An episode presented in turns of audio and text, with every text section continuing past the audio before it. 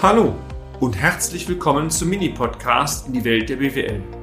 Mein Name ist Peter Scharf. Ich bin Unternehmensberater mit Leib und Seele und gemeinsam gehen wir den Problemen der BWL auf den Grund. Kurz, kompakt, unverständlich.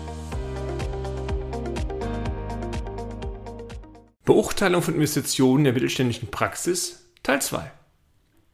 Die Entscheidung, meine sehr verehrten Damen und Herren, ein großes Investment durchzuführen, sollte sehr wohl überlegt werden. Bereits in der letzten Folge haben wir Ihnen einige ausgewählte Aspekte und praxisorientierte Tipps gegeben, wie Sie die Entscheidungsfindung, sagen wir mal, optimieren können. In dieser Folge möchten wir gerne unsere Orientierungshilfen für Ihre richtige Entscheidung weiter komplettieren. Berücksichtigung von Folgeinvestitionen. Überlegen Sie im Vorfeld einmal sehr gründlich, ob nicht ihre Investitionen zwingend weitere Folgeinvestitionen folgen müssen bzw. damit zusammenhängen. Was nutzt Ihnen beispielsweise die Anschaffung eines hochmodernen Baggers, wenn Sie Ihrem Fuhrpark über keinen Tieflader verfügen, diesen Bagger auch in Eigenregie zur Baustelle transportieren zu können? Ähnliche Erfahrungen übrigens mussten wir auch schon mit Mandanten von uns äh, sammeln. Einer zum Beispiel war einer, der hat genau das getan, einen großen Brecher erworben. Ähm, das Ding hat ein wahnsinnig hohes Investitionsbudget verschlungen. A war die Auslastung nicht da und B halt eben kam hinterher raus, das Ding konnte zur Baustelle nicht kommen. Also die Überlegung war wirklich dann, wir mussten einen Tieflader anschaffen und da auch, dass die Auftragslage nicht ausreichend zur Auslastung dieses Brechers ausgereicht hat, haben wir uns am Ende entschieden, das war unser Rat, die Investitionen rückabzuwickeln.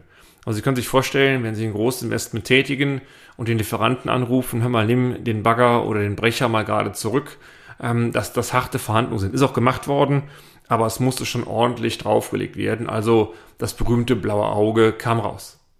Zweites Beispiel möchte ich einmal aus einem anderen Mandat beschreiben. Da ging es um die Anschaffung entsprechender Software Hardware.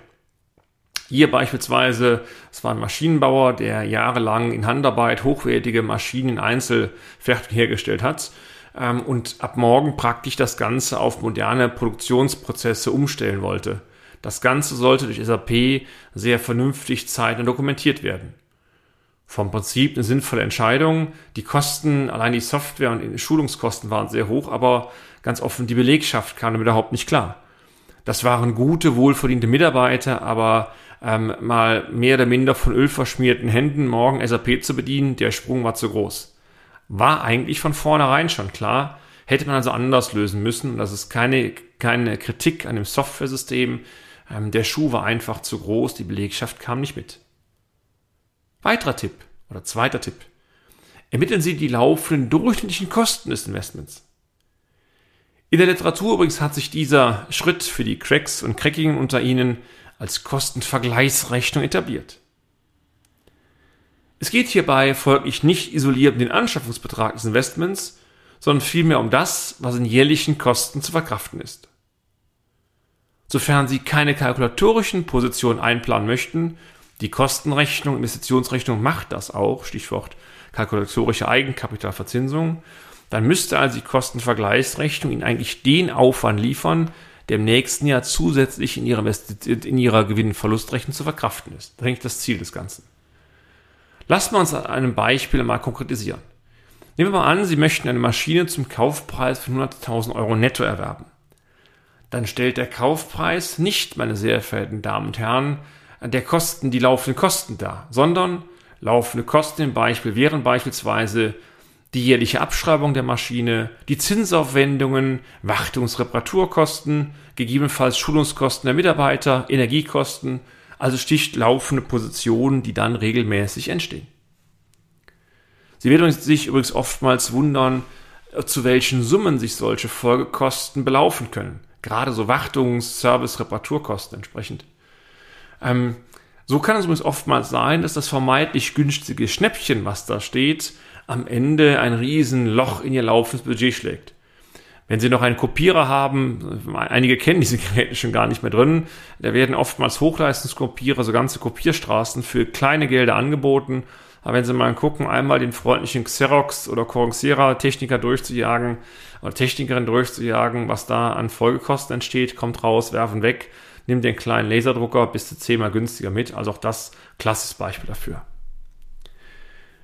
Was wir Ihnen abschließend raten möchten, ist, nehmen Sie auch ergänzende Berechnungen und Betrachtung vor. Ein Beispiel. Die Abschätzung der laufenden Kosten des Investments ist sicherlich eine Basis, ähm, die man, damit man zumindest mal die Kostensumme greifen kann.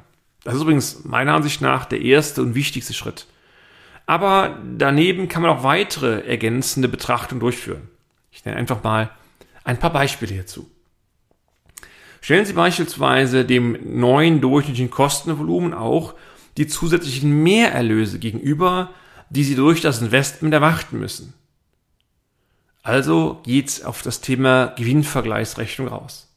Oder wenn Ersatzinvestitionen getätigt werden sollen, also Maschine A fliegt raus, dafür möchten Sie Maschine B erwerben, ähm, stellen Sie mal zusammen, welche Kosten Ihrer Ansicht nach wegfallen müssten und diese entsparten Kosten kann man auch gedanklich als kalkulatorischer Ertrag ansetzen.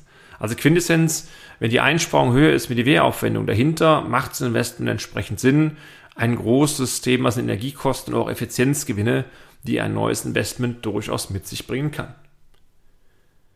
Sinnvoll, so unsere Erfahrung, kann es auch einmal sein, die notwendigen Mehrumsatz abzuschätzen, der ähm, zur Durchführung oder nach Durchführung des Investments mindestens von Ihrem Unternehmen erzielt werden muss, um die Mehrkosten zu betragen.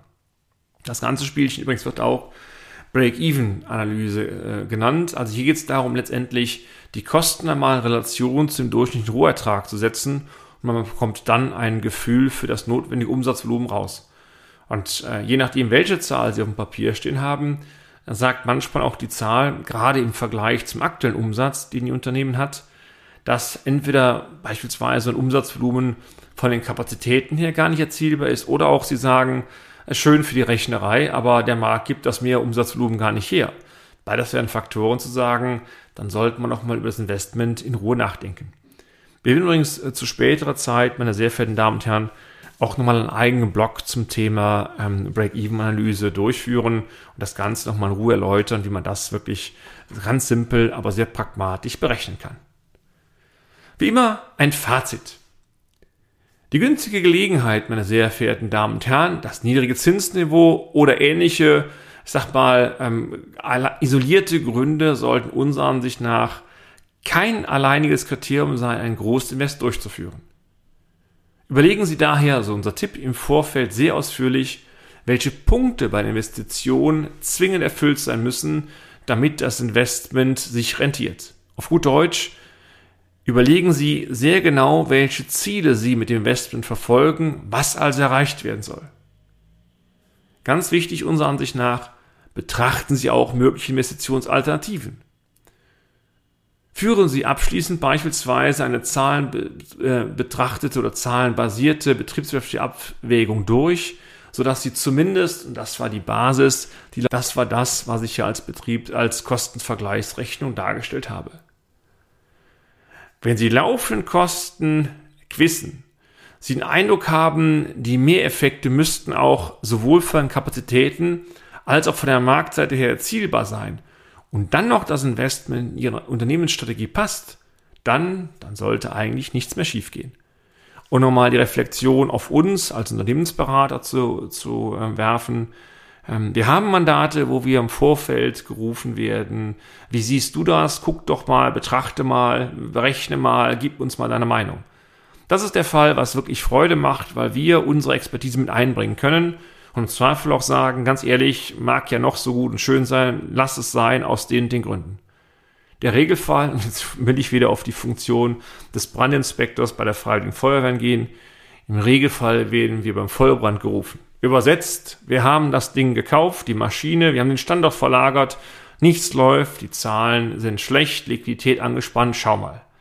Und schau mal heißt meistens, wir analysieren die Zahlen, gehen mal durch wenn wir dann zur Erkenntnis kommen, gute Idee mit Investment, aber es war eine völlige Fehlentscheidung, ähm, dann sagt sich das einfach, aber je nach Höhe des Investments ist eine Rückabwicklung nicht möglich. Und das war die Intention unseres ersten Beitrags. Wenn Sie sehr stark sind in der Finanzlage, am besten noch Börsen äh, notiert, das ist aber nicht unser Klientel, dann können Sie so ein Ding vielleicht mehr oder minder aus der Portokasse stemmen. wenn der Schluck aus der Pullover zu groß war und Sie rückwirkend sagen sollten, mal eine Fehlentscheidung, dann wäre es nicht das erste Mal, wo die ganze Existenz des Unternehmens auf dem Spiel steht. Und genau darum geht es mir. Hell sehen kann keiner. Lieber einmal mehr überlegen, abwägen und wenn das Risiko zu groß ist, liegt es am Ende an jeder Risikopräferenz eines jeden Entscheiders, einer jeden Entscheiderin, vielleicht einmal zu sagen, die Chancen, meine sehr verehrten Damen, sind zwar da, aber das Risiko, alles auf eine Karte zu setzen, ist nicht mein, ist nicht mein Ding. Ich lasse es besser oder realisiere eine kleinere Alternative. Dann ist zwar vielleicht äh, die Gewinnmöglichkeit geringer, aber wenn Sie damit nicht die Existenz des Unternehmens äh, gefährden, ist es auch eine, wie ich finde, sinnvolle Übertra Überlegung. Aber Sie alleine entscheiden, wenn wir die Entscheidungsfindung unterstützen können, jederzeit gerne. Die Hotline 0228 921 6555. Bis zum nächsten Beitrag. Ihr Peter Scharf. Und damit sind wir auch schon am Ende des heutigen Podcasts. Haben wir Ihr Interesse geweckt? Fein. Dann besuchen Sie uns doch einmal auf unserer Homepage unter www.scharf-office.de und schalten Sie auch beim nächsten Mal wieder ein auf eine kleine Reise in die Welt der BWL. Ihr Peter Scharf.